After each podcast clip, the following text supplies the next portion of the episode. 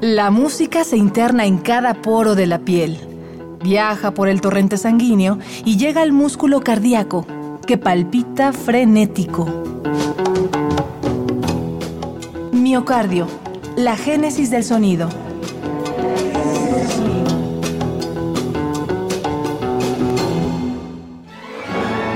La música transmisiva. De John Band y la era del iPod.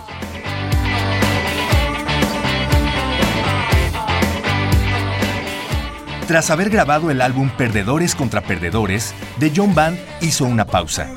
Instada por motivaciones personales y por la dificultad de mantenerse en la escena del rock, sus integrantes apagaron el sueño momentáneamente, hasta que en 2014 el cosmos los reunió de nuevo. Easy, Dexter, Alex y Jorge volvieron a los escenarios con un nuevo material y con ganas de seguir transmitiendo una música libre de poses y estrellatos. Esto es Miocardio, la génesis, del, sonido. del sonido. Bienvenidos.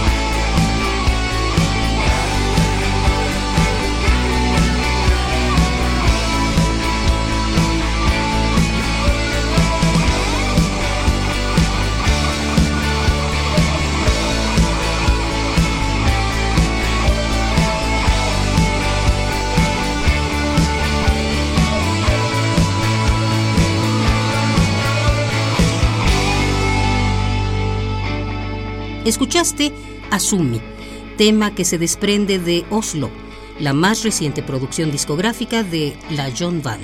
Oslo es un álbum que destila pop mezclado con una suave dosis de rock que caracteriza al grupo. Unos patines blancos inspiraron a Alex Pérez, vocalista y compositor en The John Band, para crear este concepto. Oslo es como más pop, más vemos más, más comercial, pero, pero a mí me encanta, me gusta. O sea, entonces, a fin de cuentas, siempre sabemos cómo, cómo sonar en cada disco. O sea, yo desde que hice Oslo me encantó, quiero que sea una rola así, que hable de esta, de esta patinadora este, famosa de Noruega y este que cuente su vida, desde que empezó en, el patinaje artístico hasta su, su, hasta su vida como actriz en Hollywood en los años 30, 50. Sonia Genie es, este, es una patinadora famosa que nació en Oslo Y eh, bueno, nadie ha roto su récord. ella era muy famosa por sus giros, giraba así súper rápido. Incluso el video de, de, Oslo salen escenas de ella cuando tenía 17 años. Es un video de 1927. Y este, no, dan unos giros impresionantes. Así, ganó cuatro campeonatos olímpicos nadie ha batido su récord. Y ya después tuvo una etapa de actriz. Salió películas, sí, este, de los años 40, 50 y tiene una vida bien vistosa porque ella falleció en un avión. Tenía leucemia y se murió de un vuelo a París, de París a Oslo. Por eso la canción dice, este, siempre voló con libertad.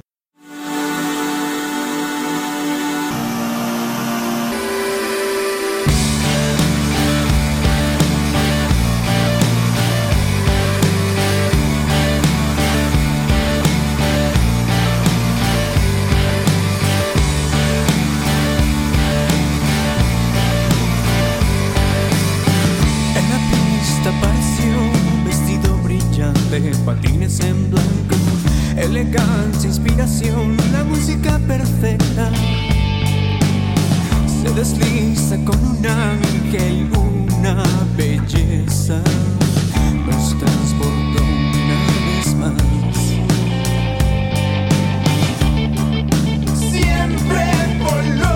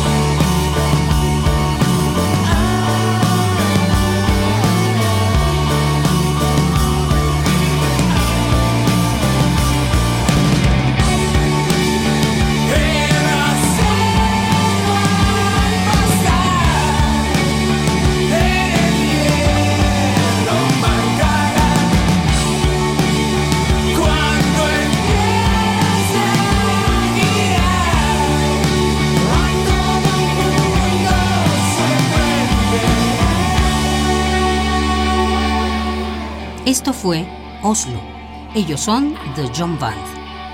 La crítica ha elogiado el tercer trabajo de los John, pero algunos otros han pronunciado una frase que por años ha perseguido a varias figuras del rock nacional. La clásica ya se volvieron comerciales. ¿El reconocimiento masivo es un lastre para el rock? Vayamos al corazón del género para descubrirlo. A comienzos de los 2000, el boom de las bandas independientes y autogestivas se volvió una oferta bien aceptada por la juventud. Compartir la música de boca en boca, intercambiar rolas entre amigos, le dio popularidad a grupos como Zoé, Porter y recientemente Enjambre, cuyo imán con el público los ha puesto en la mira de grandes consorcios disqueros, quienes han llevado sus sonidos a otras latitudes.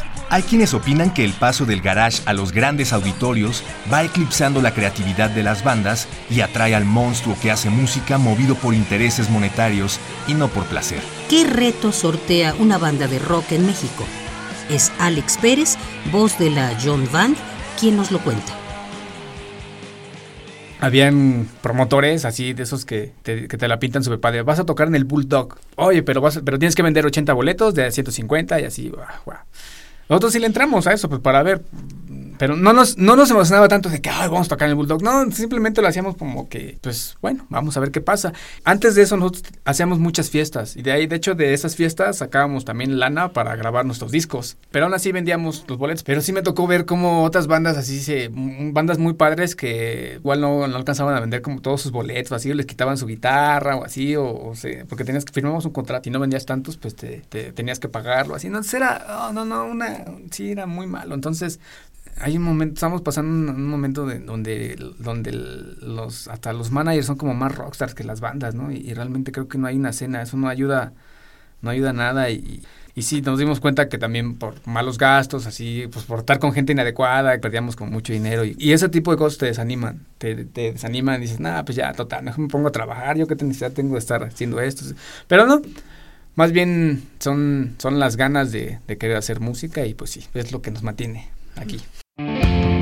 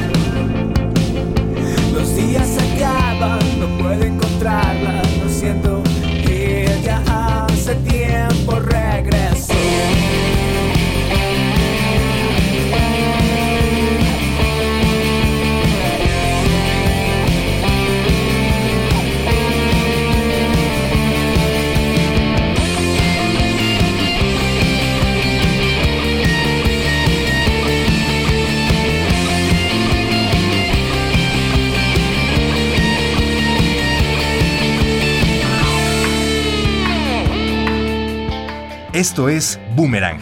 Ellos son The John Band. Luego de buscar espacios donde presentarse, miles de horas de ensayo y sacrificios para llevar su música a los oyentes, los integrantes de la John Band tienen claro que desean preservar el sueño que los unió hace más de una década, el de hacer una música honesta que una a los jóvenes entre sí.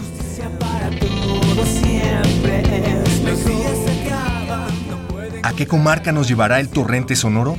No te pierdas el próximo programa de Miocardio, la génesis, del, sonido. Una transfusión sonora de Radio UNAM para tus oídos. Hasta la próxima.